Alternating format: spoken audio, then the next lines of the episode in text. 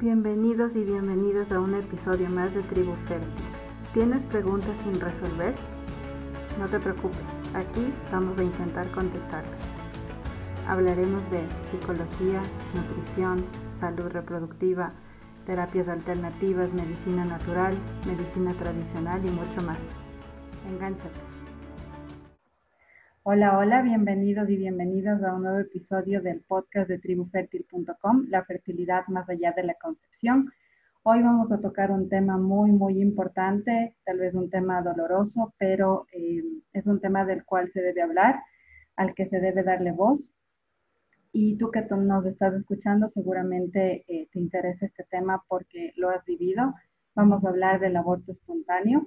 Para ello nos acompaña la psicóloga licenciada en Psicología Social de la UCAS de México, Adriana Pérez. Adri, ¿cómo estás? Muy bien, gracias. Eh, muy contenta de, estar de regreso con este tema tan interesante y, tan relevante, aunque no lo queramos ver, es un tema muy importante. Sí, sin duda. Justamente eh, ya tenemos un episodio en el cual hablamos del eh, aborto, del aborto provocado o la interrupción voluntaria del embarazo. Lo pueden escuchar en Spotify de forma gratuita. Es el episodio 2 de Tribu Fértil o también lo pueden escuchar en nuestro sitio web tribufertil.com. Así que eh, si se perdieron ese primer episodio, eh, les recomendamos que lo escuchen porque ya tocamos algunos temas eh, en ese espacio y en ese momento. Pero bueno, esa es la segunda parte, sería la continuación y vamos a hablar del aborto espontáneo, como ya les mencioné, las pérdidas perinatales, pérdidas gestacionales. Y claro, como decía Adri, es un tema eh, muy relevante y, sí, no se le da mucha voz.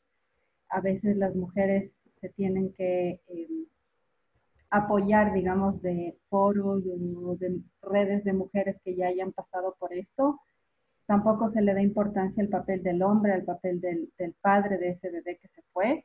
Entonces vamos a ir hablando de eso a lo largo del podcast, así que enganchense, esperamos que esta información les sirva de mucho. Así que bueno, empezamos. El tema del aborto espontáneo, eh, como lo mencionábamos, eh, no se toca mucho y seguramente pienso yo, me dirás tú Adri, que ya vas casi cinco años acompañando a mujeres en este tema del duelo gestacional y, duelo perinatal. Me dirás tú si y es un tema que no se toca por el dolor, porque a lo mejor eh, pienso que desde niños nos dijeron cuando nos caíamos en el parque jugando que sentir dolor es malo, sentir, sentir dolor y expresar tus emociones, llorar, quejarte, tener ira, tener miedo está mal.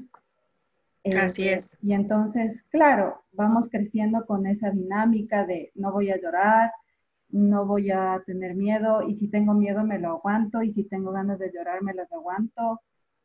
Y, pasamos con esa dinámica y se la seguimos pasando a las siguientes generaciones. Entonces, eh, este tema del aborto espontáneo, tú en tu experiencia, eh, ¿cómo lo puedes eh, describir, Adri? Claro, mira, eh, de, manera general no estamos acostumbrados a hablar de la muerte. Creo que y también habíamos tocado este punto en alguna otra ocasión. Nos asusta, sobre todo, eh, hablo específicamente de, México, de, Latinoamérica, en donde todavía estos mitos alrededor de la muerte están bastante fuertes. Y cuando hablamos específicamente de un bebé, de, un hijo, de manera general, sea la edad que sea, creo que es, bastante impactante. De hecho, ni siquiera hay un nombre para describir eh, esta pérdida, como pudiera ser viudo o huérfano. Entonces, desde ahí, el no poder darle un nombre a este tipo de pérdidas es lo que nos conflictúa para poder expresarlo. Y decías algo muy cierto hace un rato.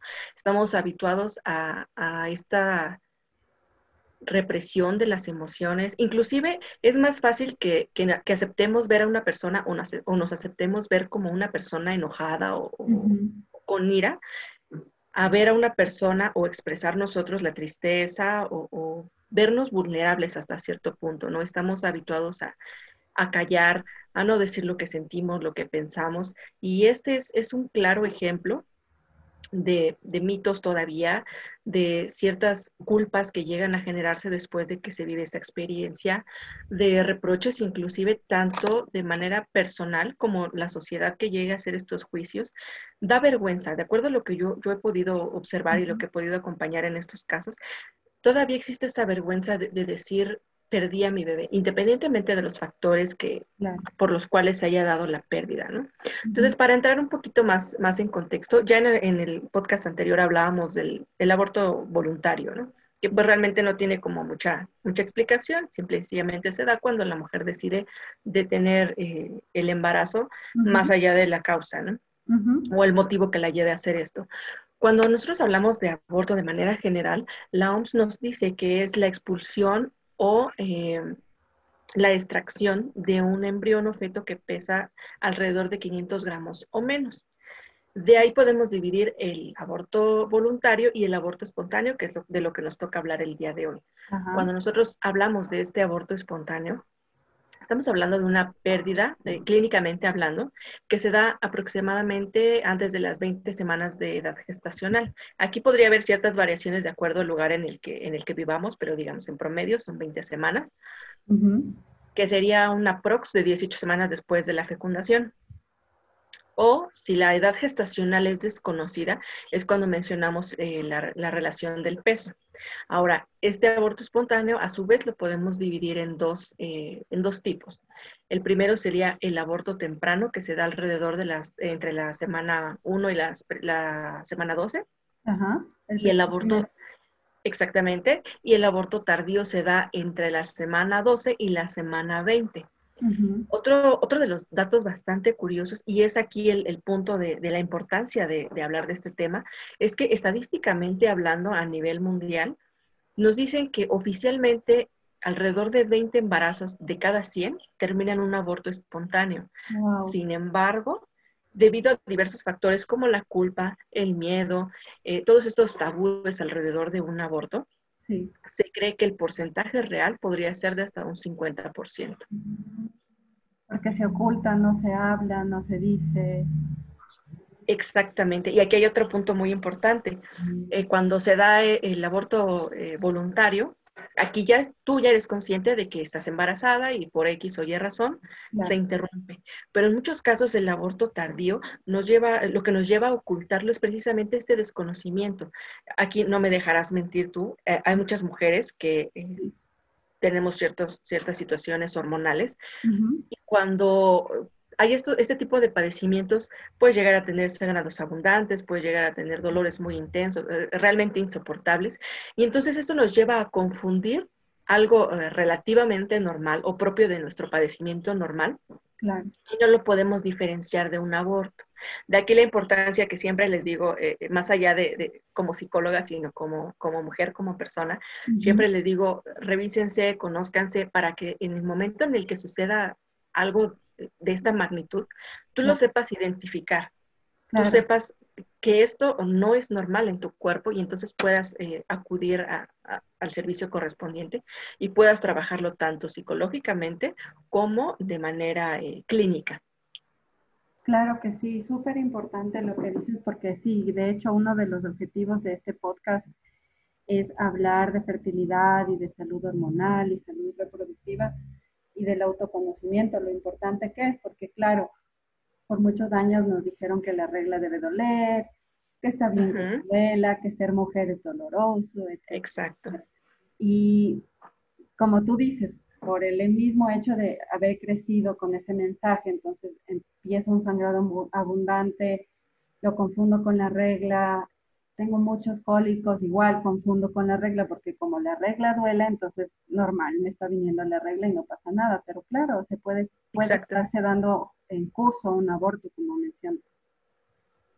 Así es, entonces esto es lo que hace que estas estadísticas no tengan, eh, a, pesar de que son oficiales, sí está esta creencia de que hay muchísimos casos fuera que no se contemplan dadas estas circunstancias alrededor de, los mitos y las culpas o las vergüenzas que nos pudiera generar el poder vivir esta experiencia. ¿Y por qué se genera eh, estas culpas o estos miedos?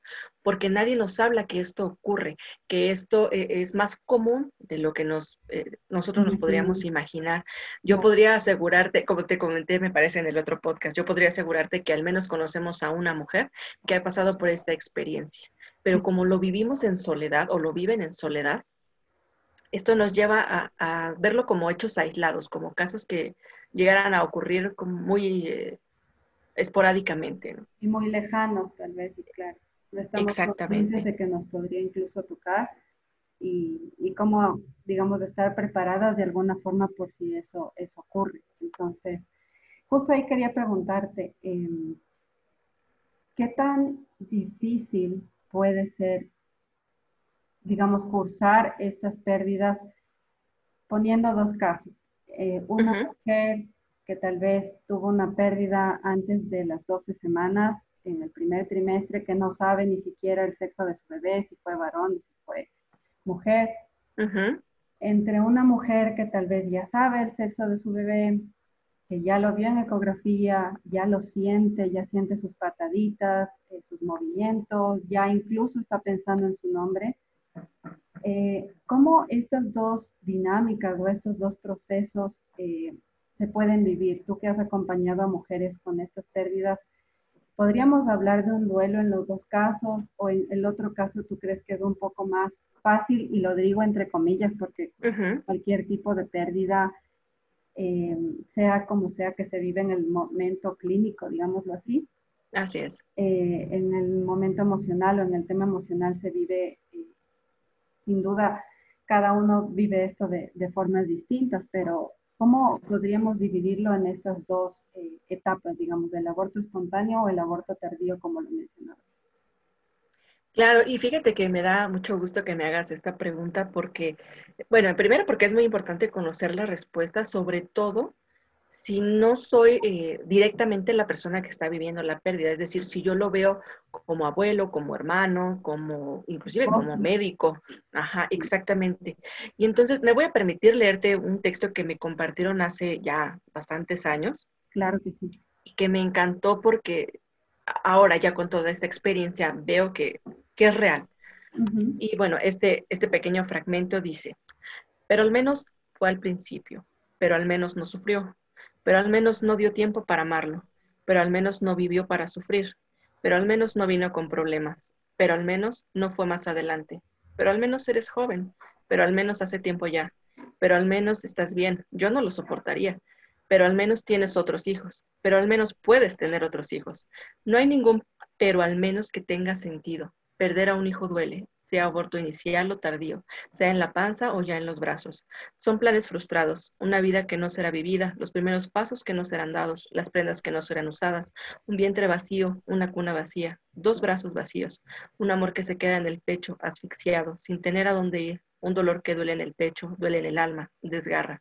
Si no sabes qué decirle a una madre o a un padre en duelo, regala un abrazo en silencio o un lo siento mucho, estoy contigo pero nunca, jamás, bajo ninguna circunstancia, minimices el duelo, porque eso lastima y hará que duela aún más. El duelo es para siempre, no tiene fecha de caducidad, así como el dolor no tiene cura. No es una debilidad, es un hecho. Madres y padres de bebés fallecidos son los seres más fuertes que podríamos conocer. Se esfuerzan desde el amanecer para salir de la cama y enfrentar otro día. Se esfuerzan para seguir viviendo, para ver personas, para trabajar para enfrentar los recuerdos que vienen a la mente, para ver a otro bebé y no tener al suyo en brazos, solo transformados por el dolor y guiados por el amor. Perder un hijo duele, va a doler siempre. Y fíjate, este, este texto ya traducido un poquito más a la situación psicológica, mm. eh, me encanta porque, eh, te digo, de acuerdo a la experiencia que yo he podido ver, inclusive me ha tocado ver personas o tratar con personas que han tenido una pérdida, eh, ya sea de, de, aborto o de pérdida ya un poco más avanzada, y que posteriormente pierden a un hijo en un accidente, por alguna enfermedad o por alguna otra situación, pero ya eh, avanzados los años. Y, me sorprendía al principio, ¿no? Eh, eh, yo decía, a lo mejor sí es cierto, ¿no? Puede doler un poco menos o, puede ser la situación más fácil de sobrellevar. Sin embargo, aunque no generalizo, porque cada caso es diferente, desde mi perspectiva como psicóloga y naturalmente desde la experiencia acompañando, de manera general, pues no es fácil perderlo nunca, ¿no? Siempre se percibe como una pérdida que se da demasiado pronto y siempre va a ser muy dolorosa. Algo que, que siempre me refieren es, yo no te podría hablar de yo perdí a mi bebé a las cinco semanas de gestación, pero si lo hubiera perdido a los cinco años, entonces multiplica esas semanas por eh, las tantas semanas que serían cinco años y entonces me va a doler más. Totalmente lo contrario. Inclusive en muchos casos en los que se da esta pérdida, y como socialmente lo vemos como algo antinatural, el, perder a un hijo o, que un hijo muera antes de que muera el padre, se da que, que esta situación la vives, al ser una pérdida de este tipo, la vives en silencio y eso lo vuelve un poquito más difícil. Ahora, lo que, lo que perdemos en este caso no solamente es eh, decir, pues ya perdí a, mi bebé, a mi hijo, lo que sucede es que recibes muerte, de entrada recibes muerte cuando lo que esperas es vida, ¿no? Eso ya es un shock muy, muy importante.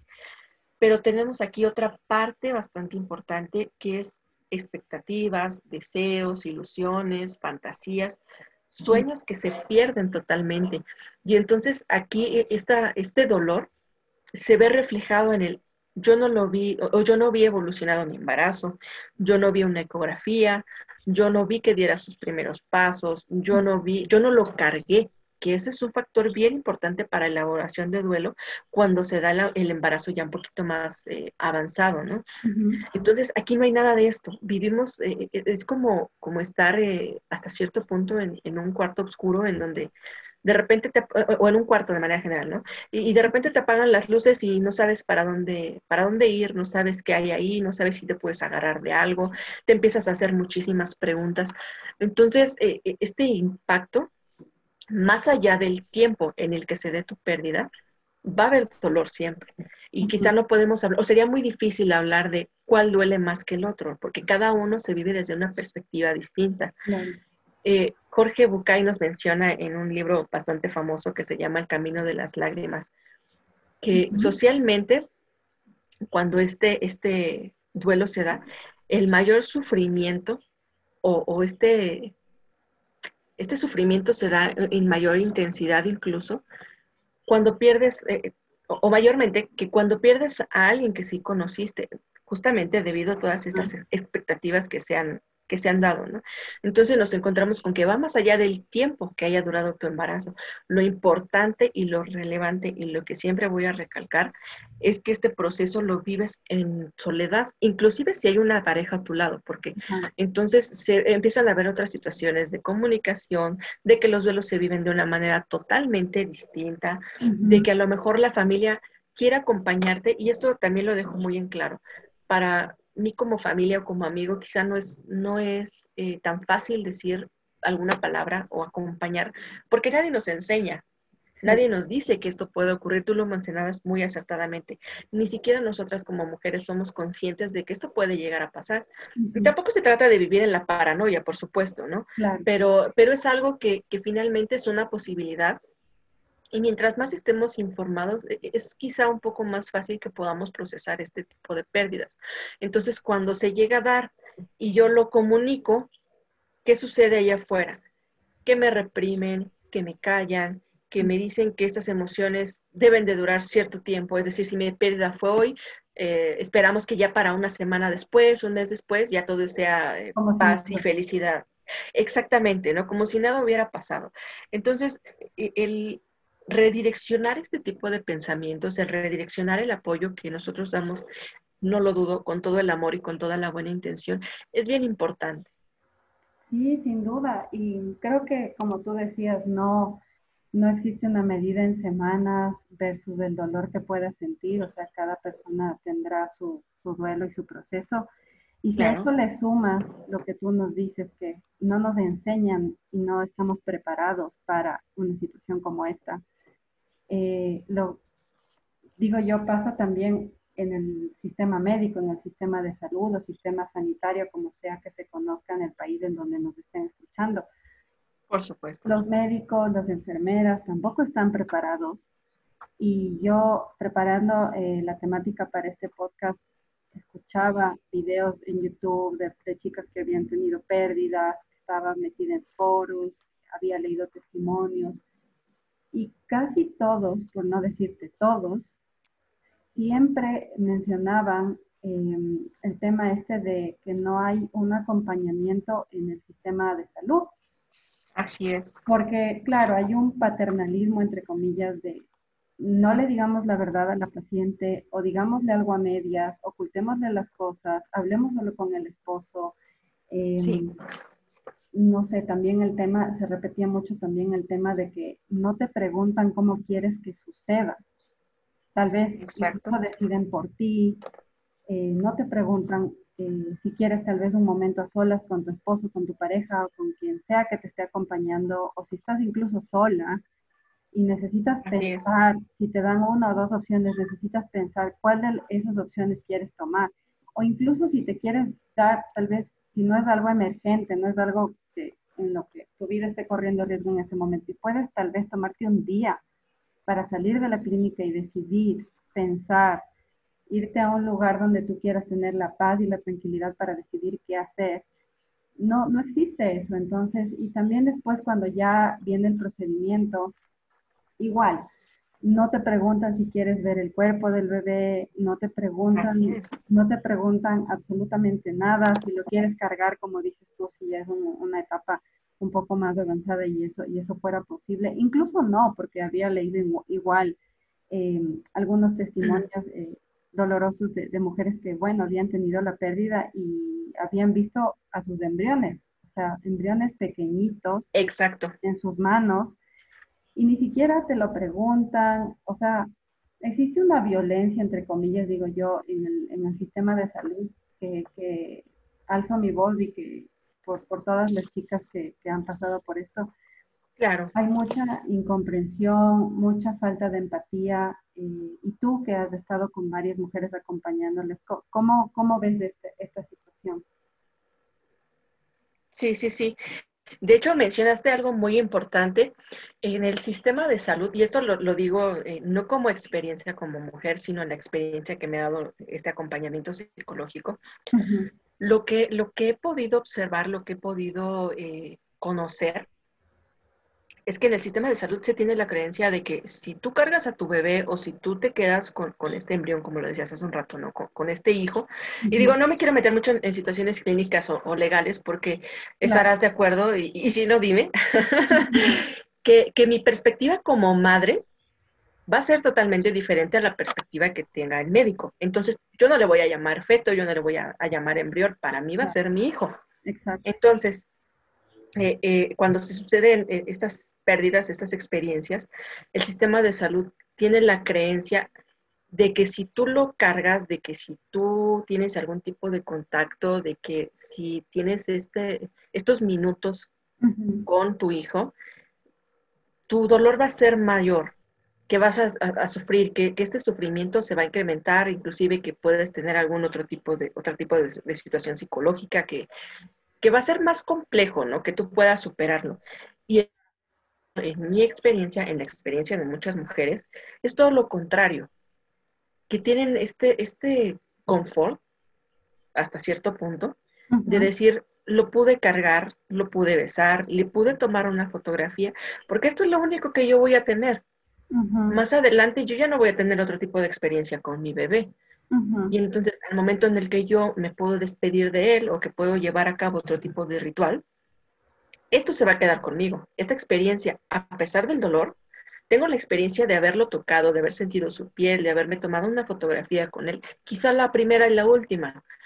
Entonces, sí es cierto, eh, quizá eh, no, lo, no lo vean ellos como una situación de, de violencia, desde mi punto de vista, sí podría ser hasta cierto punto, no de manera eh, consciente o voluntaria, por supuesto, ¿no? Exacto. Pero sí, sí transgredes eh, esta voluntad, esta, esta toma de, decisiones por la, de parte de la mujer, e inclusive a veces de la pareja, Pero mencionabas también algo bien importante, ¿no? No, no hay este conocimiento de cuáles son mis opciones. No, no me dicen si puede ser, por ejemplo, tenemos el manejo expectante, tenemos el manejo eh, a través de, medicamento, el legrado. Entonces, yo no tengo el conocimiento de eh, de elegir o, de siquiera de, saber, ¿no? ¿Qué, es lo que va a suceder en este procedimiento? Insisto, con la creencia de que si yo te lo explico, va a ser más doloroso para ti. y, va más allá de esto. Yo de, verdad he, visto situaciones totalmente diferentes. Inclusive en alguna ocasión me tocó acompañar a una persona que me decía, cuando yo perdí a mi bebé, llegó el embarazo a término, pero cuando se da el momento del parto, nace y resulta que el bebé pues ya estaba muerto. Y me oye, fíjate, existe esta posibilidad de que tú puedas pasar junto con tu pareja algunos minutos con él, que te despidas, que lo abraces, y ella se negó totalmente, sabes que no me interesa, eh, pues mi bebé ya se fue y adiós, ¿no? Pero, ¿qué sucedió años después? Ella se empieza a integrar a, todos estos foros, a estos grupos, inclusive ya elaborando su duelo en, terapia me dice, no te imaginas cuánto me arrepiento de no haberlo tocado, porque me doy cuenta ahora que hay otras mujeres que no tuvieron esa oportunidad porque el bebé era muy pequeñito. O sea, ni siquiera se dieron cuenta de en qué momento sucedió el aborto, ¿no? Simplemente sucedió y, qué pasó con, este hijo, no lo saben. Y yo tuve esa oportunidad y la desperdicié. Ahora, ¿qué es lo que nosotros trabajamos de este lado? Naturalmente, eh, esta situación de culpas, ¿no? Tomaste la decisión que creíste buena en ese momento, y, tampoco está, está muy padre, ¿no? Que, te estés castigando, ¿no? Claro. pero al punto que, voy es que con esta experiencia, con todo lo que me pueden eh, estar eh, platicando estas personas, hombres y mujeres, es 100% prefieren tener este contacto o tener esta, poder tener esta toma de decisiones de, de, qué va a suceder una vez que este hijo ha muerto. Wow, sí, creo que es algo que de alguna forma se está visibilizando actualmente porque con el COVID, me imagino que ha pasado también en México y bueno, en varios países, lastimosamente muchos familiares, amigos, conocidos han entrado a, terapia intensiva con esta enfermedad. Así es. Y no los hemos vuelto a ver porque por temas de seguridad, no te pudiste despedir, no es lo mismo que el médico te haya dicho, eh, sabe que esta es la última noche de su padre, de su hermano, de su tío, de su abuelo, despídanse porque no pasa de mañana. Que, he escuchado muchos casos de personas con enfermedades terminales que los médicos les dicen, o sea, ya este es el momento de la despedida y, de alguna forma la familia con todo el dolor y todo de alguna forma se puede despedir. Pero con esta enfermedad igual, no, no te puedes despedir, después, incluso al principio de la pandemia, ni siquiera podías tener el cuerpo, porque en Ecuador sobre todo, sí. si, pasaba en México también, eh, se incineraban los cuerpos por el miedo este de que igual podría haber contagios y había mucha manipulación en el entierro, en el funeral, incluso ni siquiera al principio habían entierros ni funerales. Ajá, Entonces creo que es un tema que, que de alguna forma eh, a gran escala con la pandemia se está visibilizando y creo que todos estamos de acuerdo en que eh, si bien la muerte es dolorosa y ver partir a un familiar, eh, a un conocido, a un amigo es doloroso, imaginarnos que igual algún ser, un, pequeño ser que estuvo creciendo en tu cuerpo y no te puedas despedir, creo que sin duda es, muy, muy doloroso. Sí, por supuesto, y es un ejemplo eh, muy, muy gráfico, una descripción muy gráfica, ¿no? Entonces, en alguna ocasión alguna persona me decía recientemente, si estas experiencias que se han dado a raíz de la pandemia y entonces llegan personas y me dicen, es que se, se murió tal familiar o mi esposo o mi hijo y no me pude despedir y esto me, me causa una situación de irrealidad y yo no lo quiero asimilar porque no fue algo palpable, no fue algo que yo vi, yo no lo vi en el, en el ataúd o no lo despedir en el hospital o, cualquier otra situación. Entonces, ¿por qué en mi caso, si yo tuve a mi bebé, que sí hubo a lo mejor esta pancita, que hubo evidencia de que estaba el embarazo, alguna ecografía o cualquier otra evidencia, ¿no? Eh, creo que en este caso sería lo de menos, ¿no? E, el, hijo existió. Entonces, ¿por qué a mí me niegan la posibilidad de, elaborar mi duelo, ¿no? O, me dicen, ¿sabes qué? De esto no hables, o, o ya no le llores, o piensa en otras cosas, como si fuera así de sencillo. Y fíjate que hay un ejemplo que, me encanta. en el sentido de, la comparación, ¿no?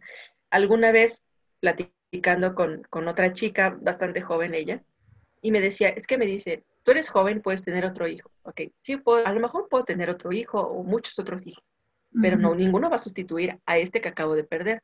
Entonces, cuando esta persona me dice, eh, si mal no recuerdo, fue su suegra la que le dijo, ¿no? Que, que pues podía sustituirlo, ¿no? En, pocas palabras, ¿no? Wow. Y le dije, oiga, suegra, entonces, si usted se muere, como mi suegro está vivo, se puede casar y entonces ya no importa, porque la nueva mujer puede ser la mamá de, de este chico, ¿no? Claro. Y le dijo, no, ¿cómo crees? Si yo soy su mamá, es lo mismo, es la misma situación. No puedes sustituir una persona con otra. Sea un amigo, sea un hijo, sea un papá, sea un hermano, no importa. Lo importante es que todas las personas somos únicas, ¿no? Entonces, no puedo sustituir, si no la puedo sustituir a usted por otra, por otra persona, o él no puede sustituir a, usted que es su madre por otra señora que ahora sea su madre, entonces, ¿por qué yo habría de sustituir a mi hijo, no? Y es, un ejemplo bien, bien claro, ¿no?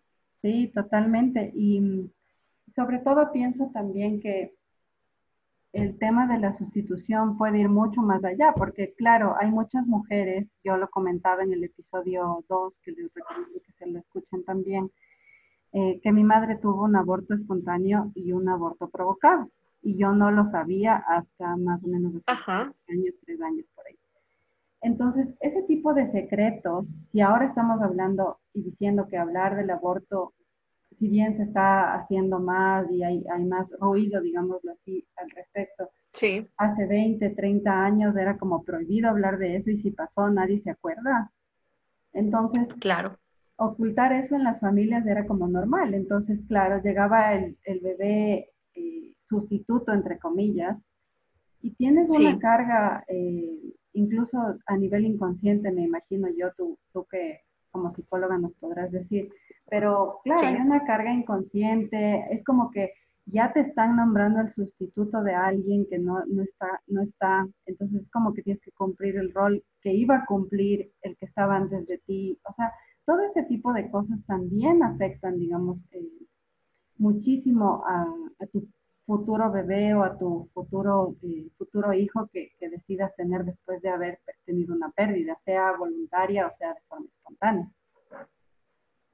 Exacto, y fíjate que algo que suele suceder mucho es, eh, yo me embarazo, quizá no me enteré que era niño o niña, pero en, mi imaginación, pues era niño y le puse X nombre, ¿no?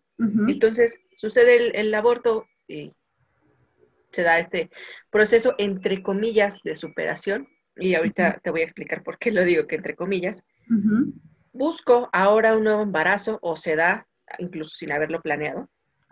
Y entonces resulta que me confirman que es niño, nace y le pongo el mismo nombre que el hijo anterior. Desde ahí, como tú bien lo mencionas, yo ya le estoy dando eh, esta carga y al hijo anterior no le estoy dando el lugar que le corresponde, porque existió. Ya más allá de, que, de que, haya podido eh, cumplirse el embarazo o de que no haya nacido con vida, el punto es que existió y entonces ahí estás, estás quitándole ese lugar. Y ahora este bebé en dónde va a quedar. Y lo que también suele suceder mucho es que nos volvemos como padres, y eh, nos volvemos bastante aprensivos, nos volvemos muy, muy sobreprotectores, porque como el anterior lo perdí, no quiero que me vuelva a suceder. Y entonces estos apegos que se llegan a generar a, raíz de estos duelos no trabajados o de estos duelos no superados, me hacen que ahora yo a este bebé eh, lo, pues casi casi le quiera resolver la vida, ¿no? Entonces estarás de acuerdo también aquí la situación tan impactante, ¿no? Porque ¿cómo voy a dejar desprotegido yo a, este hijo si no le estoy brindando las herramientas para que pueda valerse por sí mismo, ¿no? Entonces, y, digo, como este podría haber muchos otros ejemplos, efectivamente, a raíz de no darle el lugar que le corresponde a cada uno. Wow, sí, sin duda es algo bien, bien importante y por eso hablar de estos temas no solamente a nivel de, bueno, me voy a un foro a escuchar lo que pueden decirme otras chicas que hayan vivido esto, sino de tomar terapia, poder transitar ese duelo, hacerlo en pareja y también hablarlo con la red de apoyo más cercana, con tu familia, hermanos, padres, etcétera, para poder, digamos, en conjunto poder superar. Eh, si bien nunca se olvida, yo creo que es algo que queda y siempre va a quedar la huella, pero de alguna forma transitar con eso eh, y poder seguir adelante es, es, bien importante, por eso justamente tomar terapia. Quisiera hablar del embarazo ectópico, algo que muchas mujeres lo vemos lejano o pensamos que casi nunca lo hemos escuchado o si lo hemos escuchado tal vez porque vimos algo en la televisión o alguna vez alguien nos contó y ni siquiera sabemos bien qué significa. Eh, te lo cuento porque, bueno, tenemos una persona que, que, me dijo que si podríamos hablar un poco de este tema en el podcast. Es una persona sí, claro. que sigue en tribufertil.com. Ella tuvo una experiencia bastante eh, rara, por decirlo menos, no, no, sé cómo catalogarla. Ella ni siquiera sabía que estaba embarazada. Llegó a hacerse un control ginecológico en un hospital, le hicieron unos análisis y le dijeron, tienes un embarazo ectópico, en curso eh, y bueno, voy a llamar a las personas para que te metan a quirófano porque te tenemos que operar. O sea, ella ni siquiera pudo asimilar Así es. el hecho de que un embarazo se produjo y ya la estaban llevando y entubando en una camilla para hacerle una cirugía. Ella ni siquiera sabía qué cirugía le iban a hacer, no le preguntaron nada y bueno, lastimosamente eh, el embarazo llegó a afectar una de sus trompas y ahora padece, digamos, infertilidad, porque una de sus trompas no existe, no hay trompa, y solamente tiene una. Ajá. Reduciendo sus posibilidades, digamos, al 50%, por decirlo de alguna forma. Entonces, eh, ¿se podría considerar, o tú cómo lo ves, se podría considerar que un embarazo ectópico, eh, tomando en cuenta este caso, también tendrías que transitar un duelo. ¿Cómo podrías, digamos, de alguna forma superar un poco este tema para que te permita continuar? Porque esta es una mujer que está buscando su embarazo, está buscando su bebé, pero con esta experiencia, sin duda, creo que de alguna forma eh, todavía no, no puede soltar lo que le pasó y todavía no puede transitarlo de la mejor manera. Sí, claro. Eh, aquí es es importante recalcar que no solamente se dio la pérdida de, este hijo, estamos hablando de otras pérdidas. En este caso podría ser la pérdida de la fertilidad e inclusive eh, en determinados casos puede hablarse de la pérdida de la salud. Entonces, aquí eh, estamos hablando de, muchas pérdidas, ¿no? Incluso en situaciones que no sean embarazo ectópico, hablamos de que hay pérdida del el hijo, hay pérdida de la composición familiar si es que ya te la habías imaginado o si eras consciente de que existía. En este caso, que ni siquiera sabías o, no pudiste procesar el hecho de que estabas embarazada, aquí eh, es, una pérdida, eh, inclusive me atrevería a decir que de las más impactantes, como en los casos en los que se da el aborto y tú no lo sabías, ¿no? E, entonces, puede ser que se lleguen a generar todos estos sentimientos de culpa porque a lo mejor no lo supiste, porque consideraste que a lo mejor pudiste haberte enterado antes. Y aquí es bien importante trabajar sobre esto principalmente en, terapia, porque al final del día no es tu culpa, no es tu responsabilidad que haya sucedido de esta manera. Quizá no pudo haber ocurrido de otra forma pero también nos invita a lo que decíamos en un inicio, a conocernos, a estarnos en monitoreo. Yo no, no conozco en específico este caso, no hablo de manera general, porque inclusive también es válido, puede darse el caso de que tú tienes control sobre o, tienes cierto control sobre tu salud y te ibas a chequeos y se da, porque puede suceder y es totalmente válido, es algo que por lo que no nos debemos, exactamente, es algo que, que no nos debemos de, de, de sentir eh, culpables o responsables de que haya sucedido. Y aquí también volvemos a la situación en el sistema de salud y la importancia de eh, tomar esta, estas terapias o este acompañamiento en, ambos, en ambas situaciones.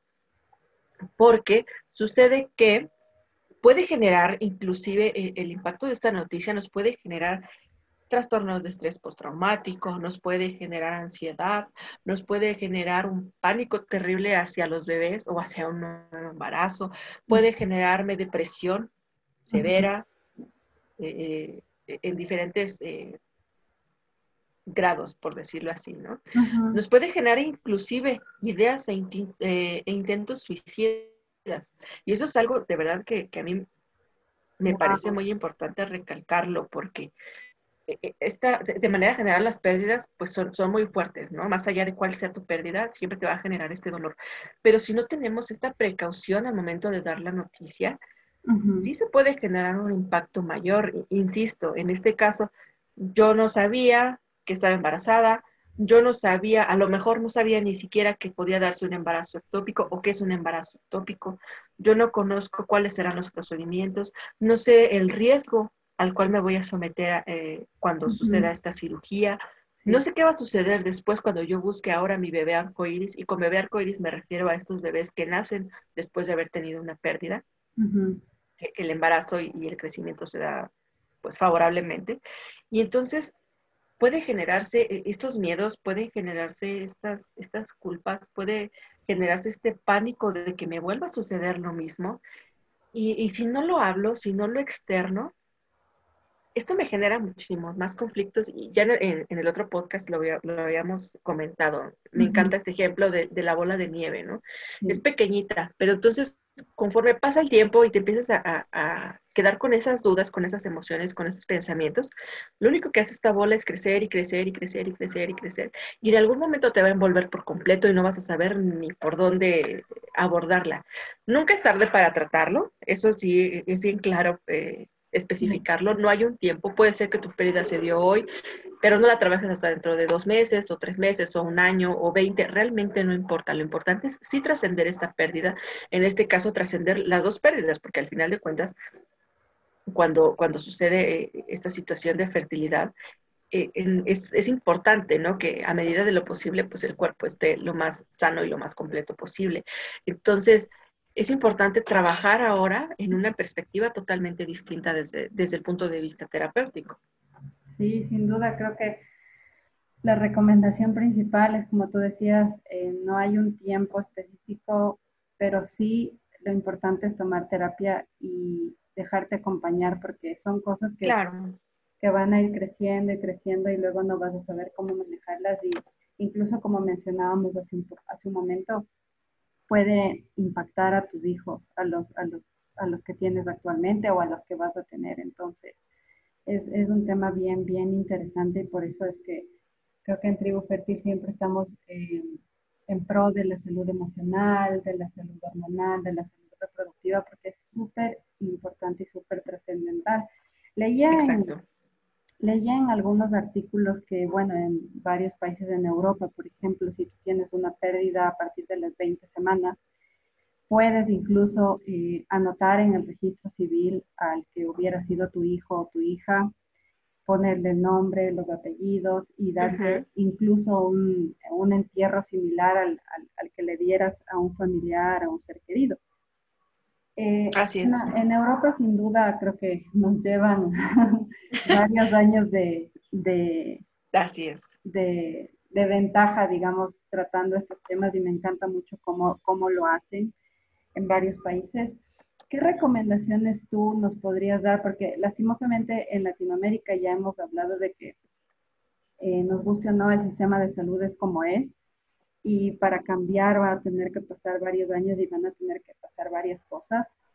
Eh, estar sin duda informadas de nuestras opciones, informados de nuestras opciones es algo muy importante, poder tener el poder de la decisión de qué hacer y qué no hacer. Pero, eh, ¿qué recomendaciones tú nos darías ya habiendo acompañado y habiendo escuchado varios eh, casos y testimonios de mujeres y parejas que han pasado por esto, de cómo hacer tu proceso de alguna forma un poco más llevadero en el momento. Tal vez darle un nombre, hacer una cajita, dentro de la cajita poner algo que ya le hayas comprado, hacer tal vez un entierro simbólico, etcétera. ¿Qué recomendaciones tú nos podrías dar que de alguna forma, si bien vas a seguir transitando un duelo, pero te van a poder ayudar a sobrellevar este tema y, y de alguna forma digerir un poco más la situación? Claro, definitivamente la situación es totalmente distinta de entrada por, el tipo de acompañamiento. En algunos países, como ya lo mencionas, se da que ya el, profesional de la salud, eh, médico, ginecólogo, enfermera, independientemente de quién sea el encargado de dar la noticia. Ahora está acompañado también por un profesional de la salud mental y juntos pueden dar esta noticia y dar este acompañamiento tan importante durante los primeros momentos eh, cuando te dan esta noticia. De este lado, ¿qué es lo que nos, toca trabajar o lo que podemos trabajar mientras hacemos todos estos cambios, estas transiciones tan importantes, ¿no? Porque va, va desde, desde visibilizarlo. ¿Y a qué me refiero con esto? si yo quiero que la situación cambie o si yo pretendo que mi hijo pueda ser nombrado, que pueda ser eh, identificado, que pueda ser eh, tomado en cuenta, debo de empezar por mí. ¿Y cómo puedo empezar? Expresándolo, hablando, mencionar su nombre, ponerle un nombre es bastante importante. Eh, en algunos casos, tú decías hace un momento, ¿no? Quizá no me interese si era niño o niña, pero quizá llámale intuición si tú quieres, ¿no? En algunos casos le dicen, mira, yo no, yo no tuve la certeza de que haya sido niña, pero la nombré así. Yo no supe que era niño, pero lo nombré así. O por el contrario, yo no supe si era uno o el otro, le pongo un nombre neutro, pero lo nombro. Desde momento, y, y, lo mencionaba yo hace un ratito, ¿no? Si mi pérdida de manera general no tiene un nombre, y por eso me es difícil procesarla, entonces, ¿cómo facilitarlo? dándole un nombre a este hijo, a este, a este ser que existió, que yo pude tenerlo en mi vientre, que independientemente de la situación por las cuales no haya podido continuar su vida, existió. Entonces, ya no es el bebé, ya no es el feto, ya no es cualquier otro, otro, otro nombre. Es determinada, específicamente el, nombre que yo le decidí dar. Los rituales de despedida definitivamente también son muy importantes sobre todo en el caso de, los abortos. ¿Por qué digo que especialmente en estos casos? Porque quizá más adelante pudiste tener la, experiencia de darle un entierro, de haberlo cargado, de haberle tomado quizá alguna fotografía o, hacer otro tipo de rituales que se harían quizá con una persona un poquito más grande. Pero en el caso del aborto, difícilmente llegas a, tener algo de, este, de este hijo, ¿no? Entonces, aquí sería lo importante de trabajar con esta parte simbólica, con esta, pues, hay muchas, muchas eh, herramientas que podemos utilizar. Tú lo mencionabas muy bien hace un rato, las cajitas de recuerdo, plantar un árbol, encender una vela y dejar que se consuma. Inclusive eh, algo que he visto que funciona con muchas parejas es encienden su vela, casi siempre es, aromática o es una vela especial, y se quedan ahí todo el tiempo hasta que se consume la vela y ese es el momento que le dedican a, este bebé a decirle adiós, a despedirse. Otra eh, herramienta que también podemos utilizar puede ser eh, alguna fotografía, puede ser de una ecografía, inclusive de la prueba de embarazo, ¿no? Aquí cualquier, cualquier cosa es válida, ¿no? E, e, eso es a lo que voy. Porque lo importante aquí es, es que tú puedas trabajar este duelo hay muchas técnicas que podemos trabajar y seguramente algunas se va a ajustar a tus necesidades. Lo importante es que este hijo merece tener una identidad, que merece tener un lugar en tu familia, en la sociedad. Dáselo. No le temas a hablar de él, no le temas a darle este lugar, a mencionarlo. Y tú como acompañante, no censures esta parte. Es importante que, que este dolor se libere, que podamos darle este lugar que podamos nombrarlo. Esto es bien importante para la mujer o para, para el hombre, que tú puedas nombrar a este, a este hijo, que tú sepas que existió, que tú le des este lugar, que hables de él, contrario a lo que pensamos de lo voy a hacer sufrir o va a ser contraproducente. No, de verdad es bien importante escuchar, es bien importante que tú en determinado momento digas eh, tu hijo tal o eh, no sé, cualquier tipo de, de, acompañamiento que tú le puedas dar, ¿no? Eh, las frases de las que tanto hemos hablado en otras ocasiones. Quizá no sabes qué decir, es válido, no digas nada. Un abrazo puede ser suficiente. Es más, hay personas que me han referido, se sentó a mi lado, yo lloré, hablé, no me dijo nada y no tienes idea de cuánto me ayudó. Entonces, podemos hacer muchas, muchos detalles que a lo mejor parecen pequeños, pero para las personas que están viviendo esta experiencia son realmente muy importantes. Y para ti que estás viviendo esta experiencia o la viviste independientemente de, hace cuánto la hayas vivido, de verdad, créeme que habemos personas que estamos totalmente dispuestas a acompañarles y apoyarles durante esta lamentable pérdida. No importa si fue ayer, si fue hace 20 años, de verdad, no hay un tiempo para que tú lo puedas trabajar. Date la oportunidad y permítete sanar. Wow, sí, sin duda, súper importante eso, darse la oportunidad y permitirnos sanar, porque yo creo que la decisión y la acción está dentro de cada uno de nosotros y nosotras, y no hay un tiempo, como decíamos. Hablando justamente de este acompañamiento tan lindo que tú haces, Adri, eh, cuéntanos por favor sobre unos talleres que ustedes eh, a través de Luna Café, porque bueno, si ya escucharon eh, el primer episodio y si no, les cuento.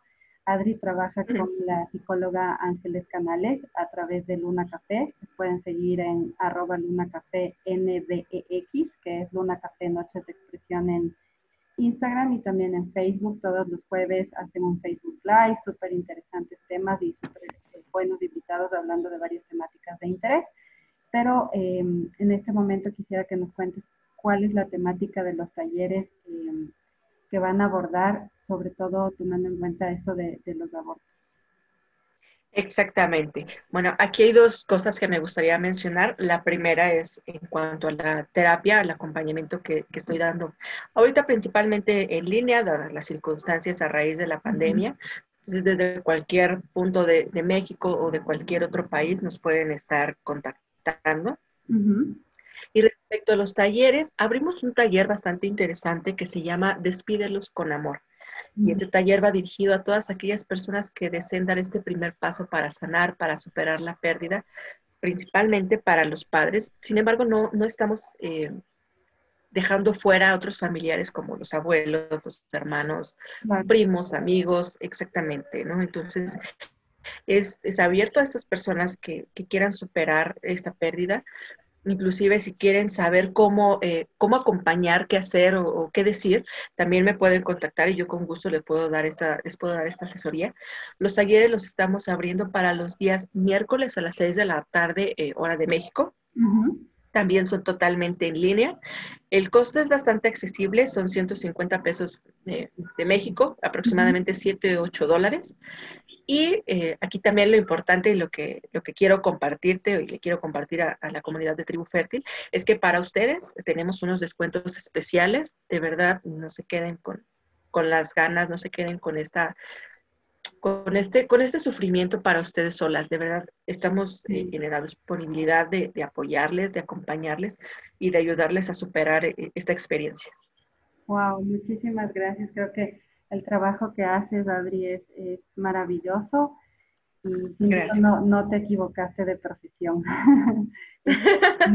nada y eso es chévere porque creo que cumplir el propósito y que tus talentos, tus virtudes, tus valores y lo que hayas estudiado pueda aportar al mundo, no importa qué cantidad de personas, pero pueda aportar, realmente eh, es. es muy valioso y muy válido. Muchísimas gracias, Adri, por acompañarnos. Voy a poner todos tus datos en las redes sociales eh, y también debajo del episodio en tribufertil.com para que te contacten, sea por la terapia eh, individual o por los talleres que van a ir dando los miércoles. Agradecerte, agradecerte mucho. No sé si quieras decir algo, algo finalmente, alguna despedida. Claro, me gustaría eh, darles tres recomendaciones cuatro, perdón. Son tres libros y un cortometraje. Los libros son Roedores, Cuerpo de Embarazada sin Embrión, de Paula Bonet, Las Voces Olvidadas, de Ángeles Claramunt y Mónica Álvarez, y El Camino de las Lágrimas, de Jorge Bucay, de verdad se los recomiendo muchísimo. Y el cortometraje es 12 em, semanas del cineasta Marc-André Girard. Es un cortometraje, eh, pues tal vez un tanto crudo, pero tiene una historia de fondo muy bonita. Y aquí van a ver también la importancia de incluir a los niños pequeños cuando se da una pérdida de este tipo.